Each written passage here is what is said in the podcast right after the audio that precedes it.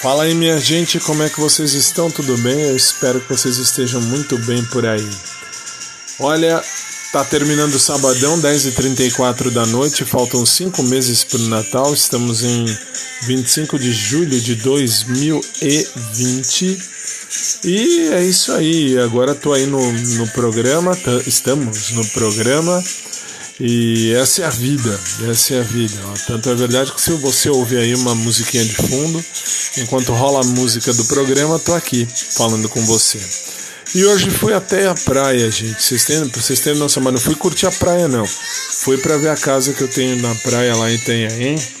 E, enfim, para ver se estava tudo em ordem, estava tudo legal. Graças a Deus, tudo bem.